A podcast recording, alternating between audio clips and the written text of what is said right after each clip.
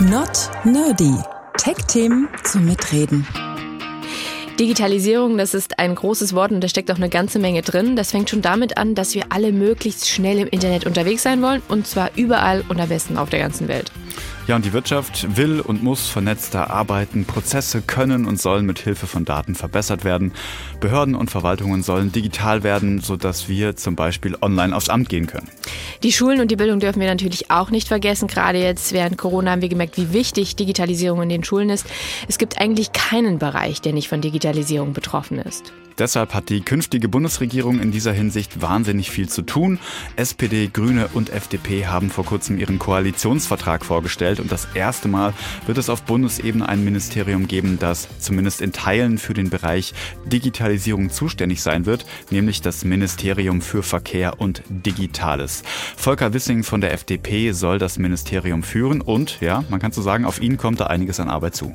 Die Frage ist jetzt natürlich, wie gut steht denn Deutschland eigentlich da in Sachen Digitalisierung? Digitalisierung? Und wie wird es in Zukunft weitergehen? Also was steckt drin in diesem neuen Koalitionsvertrag und wer sind eigentlich die digitalen Vorreiter in Europa? Darüber reden wir jetzt in Not Nerdy Tech-Themen zum Mitreden. Diesmal mit Juli Rutsch und Tobias Klein. Schauen wir uns zunächst mal den Koalitionsvertrag an mit Blick auf das Thema Digitalisierung. Das hat für uns Birte Sönnigsen gemacht und sie hat tatsächlich nachgezählt. Das Wort digital, das zieht sich wie ein roter Faden durch den Koalitionsvertrag, kommt mehr als 220 Mal vor auf den 177 Seiten. Mal wird es konkret, da geht es um schnelles Internet, in der Bahn soll es besseres WLAN geben, zu Hause sollen alle flächendeckend schnelles Glasfasernetz und den neuesten Mobilfunkstandard bekommen. Bis wann, steht allerdings nicht drin. Auch für die digitale Ausstattung an den Schulen soll es nochmal Geld geben. Im Digitalpakt 2.0, da soll das Geld jetzt aber schnell und unbürokratisch fließen, damit es neue Tablets an den Schulen gibt und die auch gewartet werden können und Lehrerinnen und Lehrer fit für den digitalen Unterricht gemacht werden.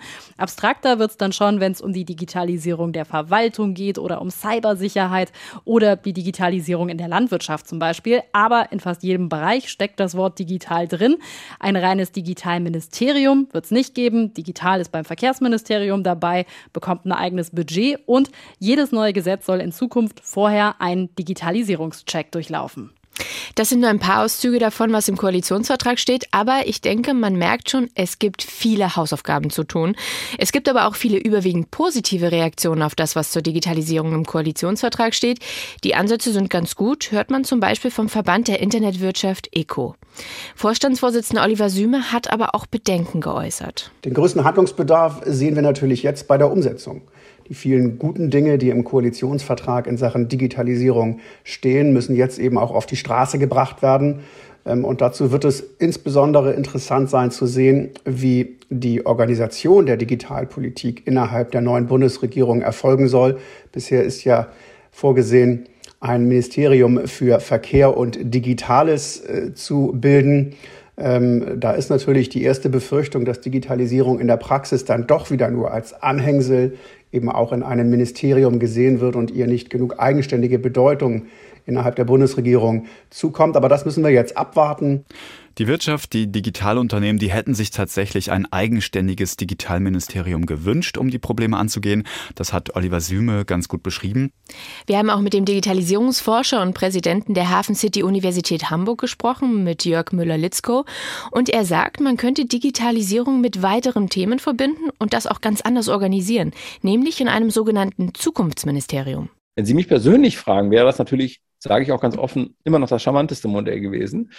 Man hätte die Forschungsfragen, die Wirtschaftsfragen und die Digitalisierungsfragen gebündelt und sozusagen ein Ministerium gebaut, was als Pionierministerium oder wie immer Sie es nennen wollen, vor den anderen Ministerien Dinge anschiebt, dann aber auch bereitwillig in die Ressorts abgibt. Das heißt, sie haben nicht ein Modell gehabt, wo sie im Grunde genommen ein Ministerium haben, was jetzt die ganze Prozesskette durchläuft, sondern eins, was wirklich Dinge anschiebt, nach vorne bringt.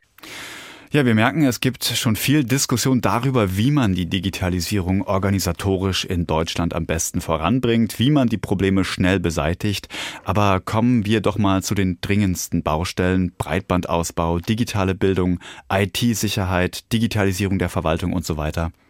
Darüber gesprochen haben wir mit Dirk Engling. Er ist einer der Sprecher des Chaos Computer Clubs und der CCC hat im Vorfeld der Koalitionsgespräche eine Bestandsaufnahme der Digitalisierung in Deutschland gemacht und hat auch Empfehlungen ausgesprochen, was jetzt eigentlich alles so angegangen werden muss. Herr Engling, wie steht es denn um die Digitalisierung in Deutschland? In den letzten 16 Jahren wurde in Deutschland ziemlich viel verschlafen, was die Digitalisierung angeht. In der zur Verfügungstellung von Internet bei den Bürgern über die Digitalisierung in der Verwaltung sind in quasi allen Bereichen der Digitalisierung im Vergleich zu anderen Ländern große Fehler begangen worden.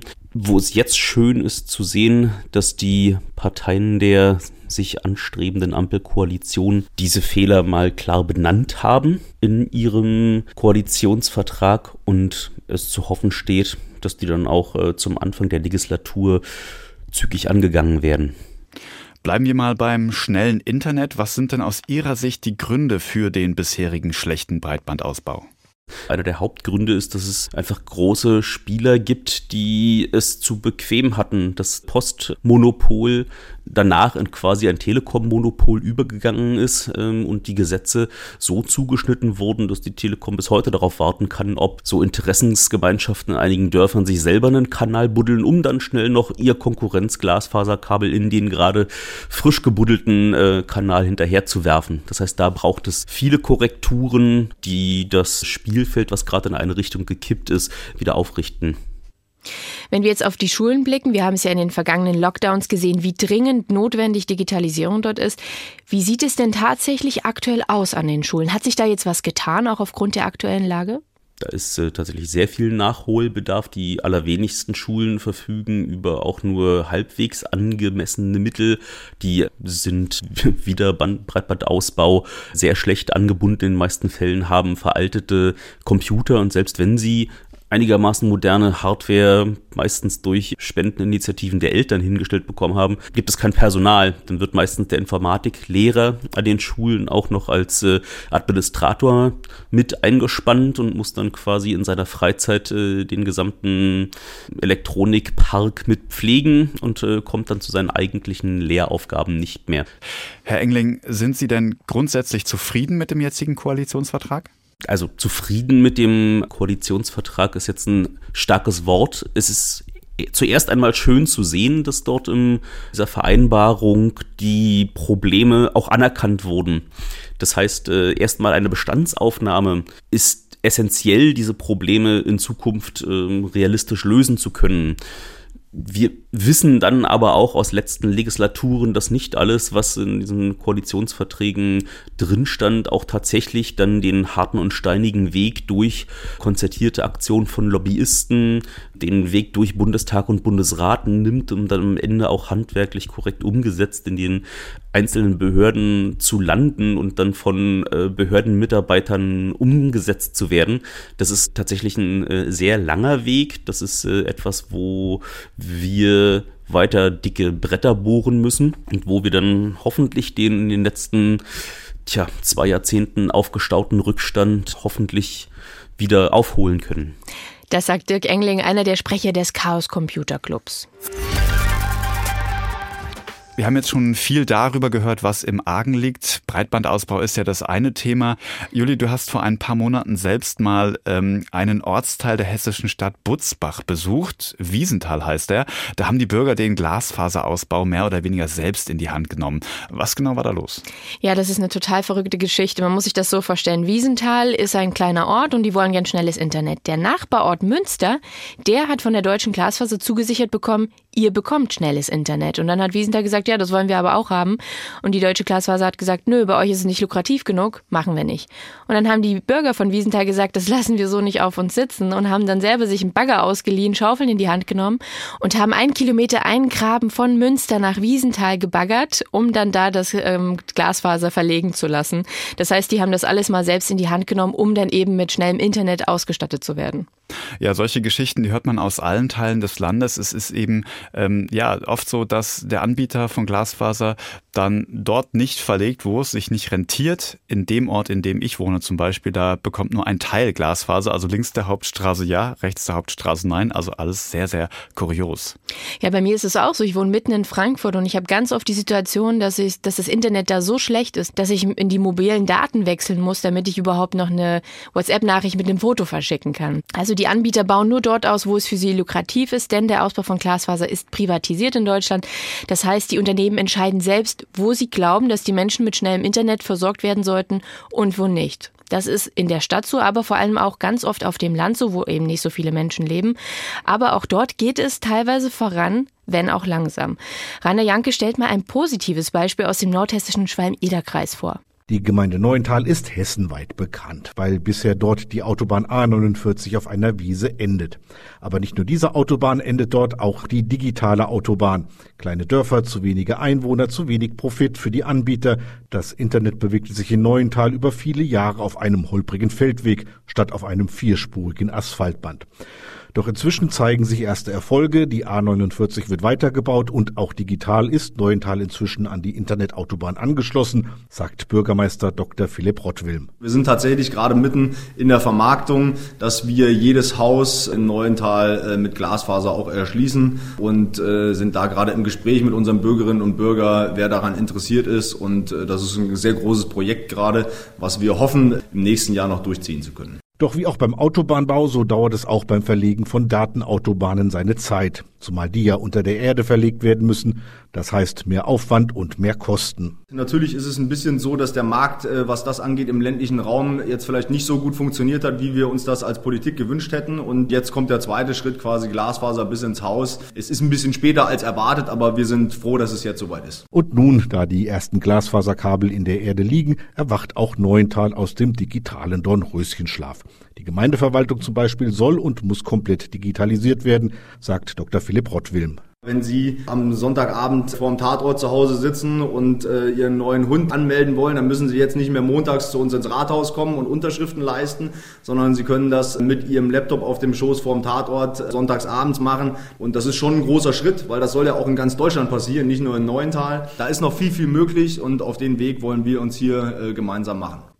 Ja, da ist ja schon das nächste Stichwort gefallen, die digitale Verwaltung. Die soll ja auch unbedingt vorangebracht werden in Deutschland. Da haben wir ja zum Teil sehr alte Strukturen.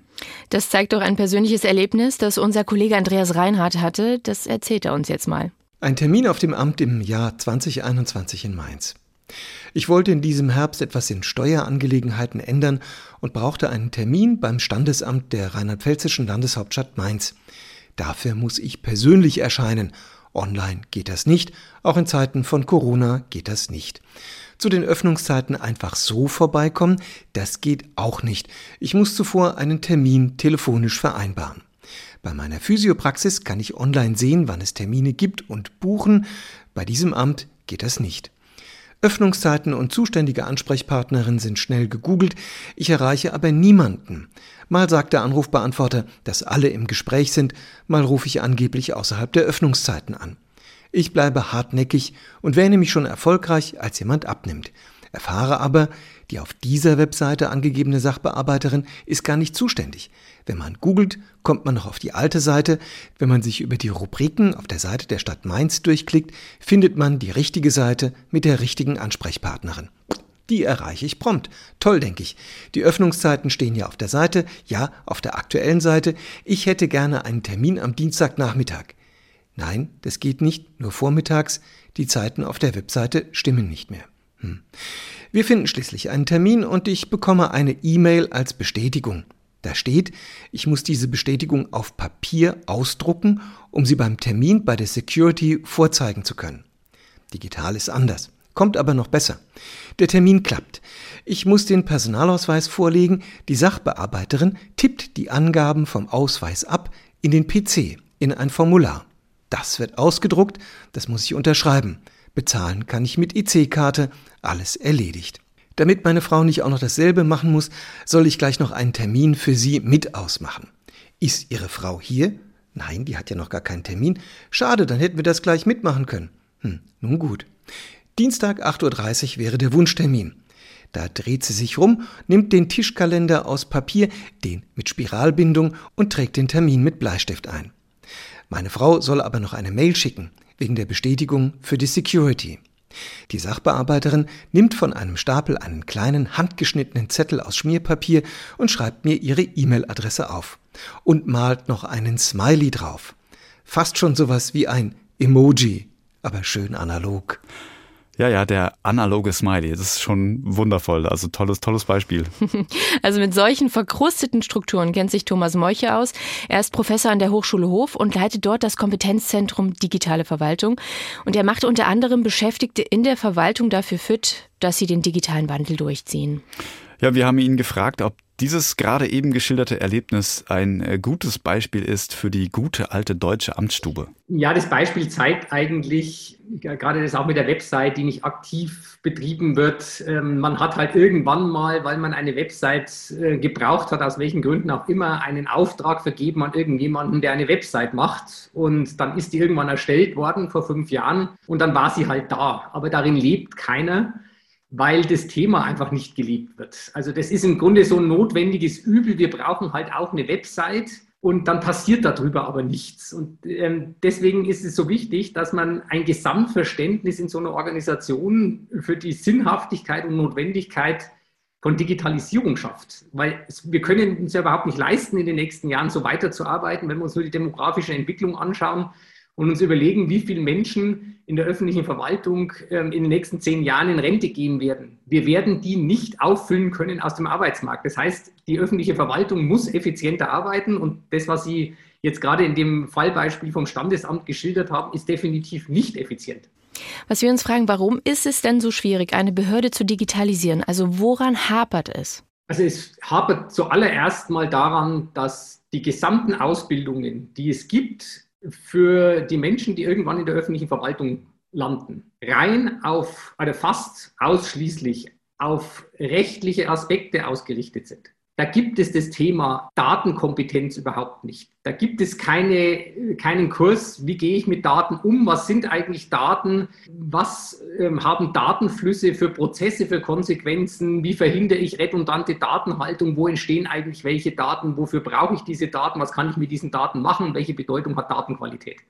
Und wenn ich dieses Verständnis, dieses Grundverständnis nicht habe, bin ich nicht in der Lage, eine Organisation zu digitalisieren. Das heißt, diese Kompetenz fehlt in der öffentlichen Verwaltung. Und wenn wir nicht sehr schnell diese Kompetenz aufbauen, dann funktioniert es nicht.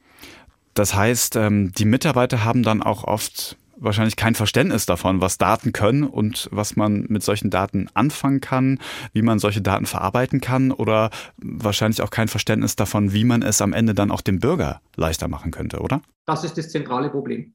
Also wenn ich das nicht verstanden habe, dann fehlt mir natürlich auch die Fantasie, was ich jetzt verbessern kann.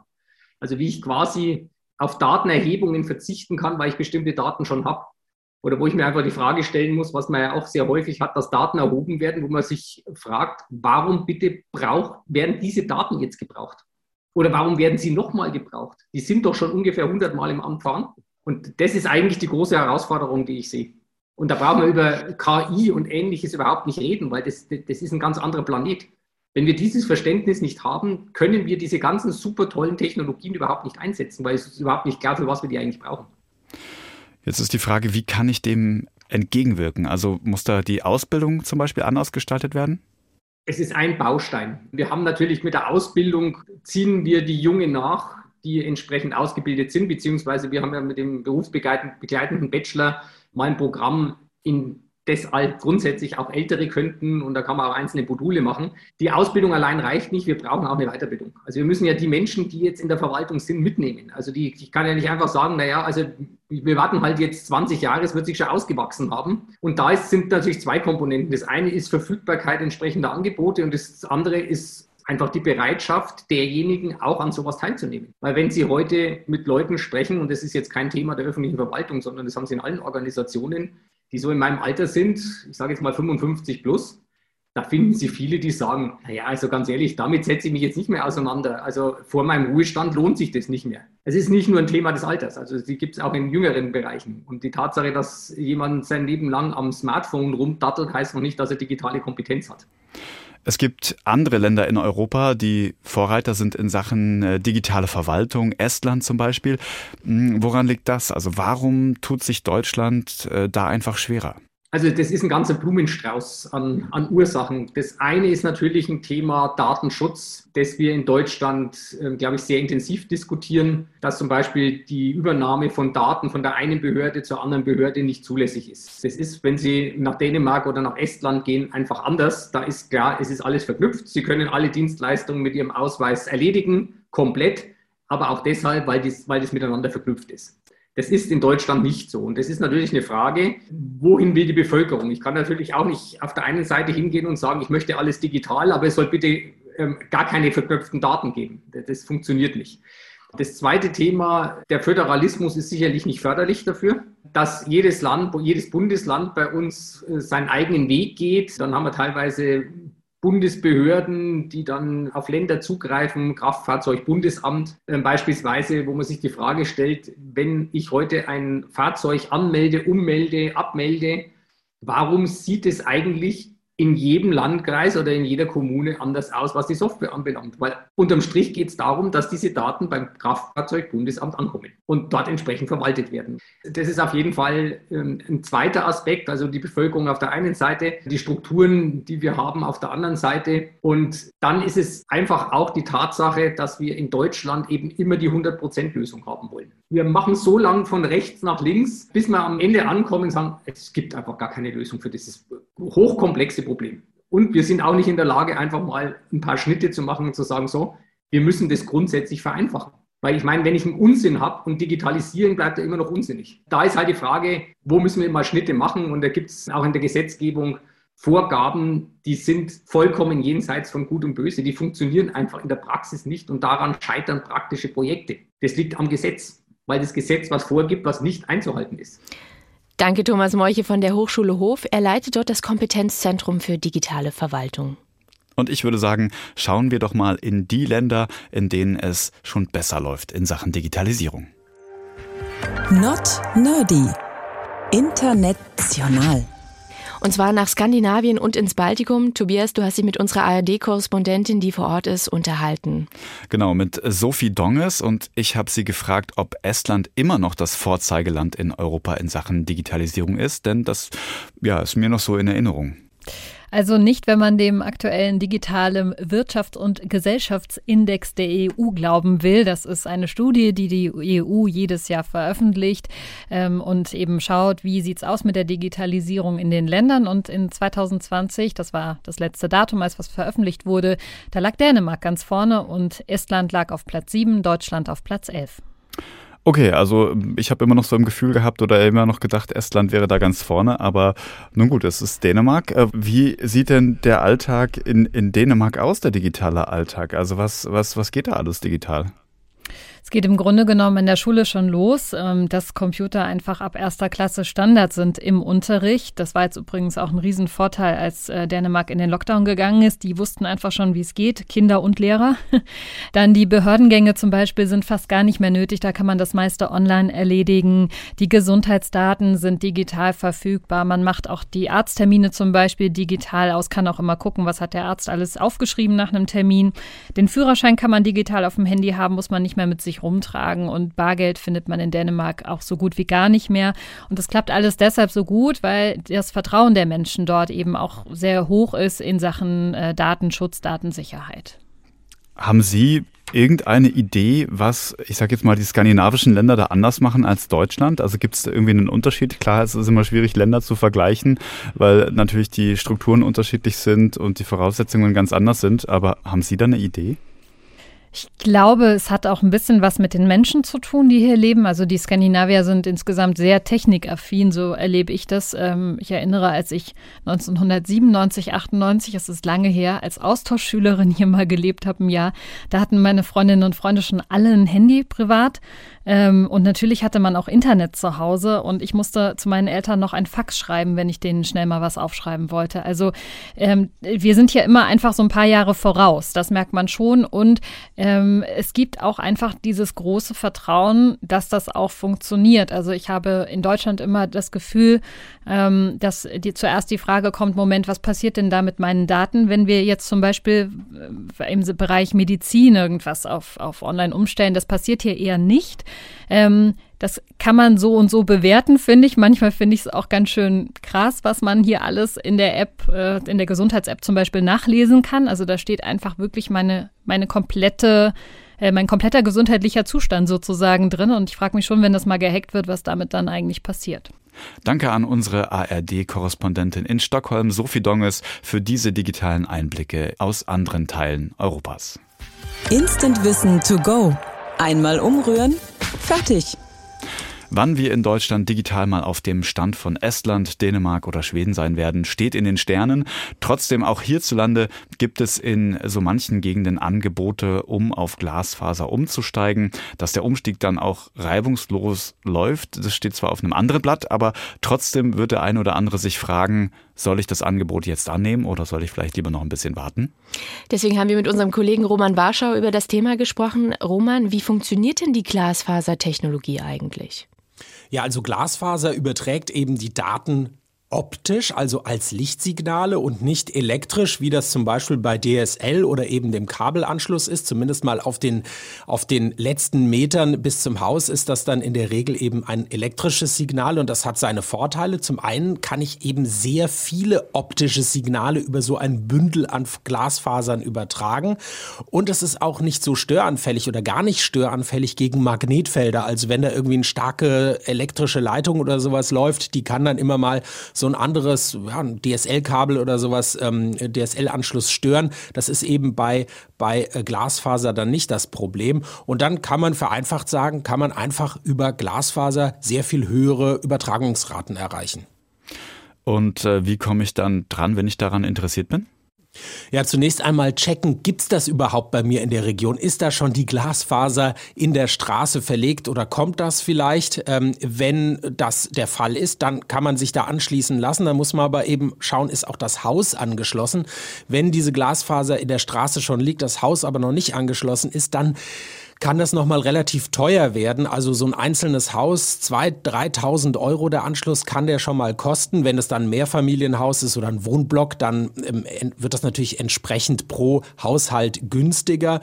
Äh, oft ist es aber so, wenn jetzt zum Beispiel die Glasfaser erst in der Straße noch verlegt wird, dann gibt es oft Angebote, dass man sich da sehr günstig dann direkt mit anschließen kann, wenn sozusagen die Straße ohnehin schon mal aufgemacht ist. Und dann kommt man da dran wie an jeden anderen ähm, Anschluss auch. Man, und man schaut sich die Anbieter an äh, und, und entscheidet sich dann für den, der einem an, am attraktivsten vorkommt. Und dann kriegt man eben ein ähm, Glasfasermodem sozusagen in den Keller gestellt oder in die Wohnung und dann geht man damit ins Internet. Danke an Roman Warschau, der uns unter anderem darüber aufgeklärt hat, wie man einen Glasfaseranschluss bekommt. Tobias, was ist denn jetzt dein Fazit dieser Sendung? Ich war außen nach Skandinavien.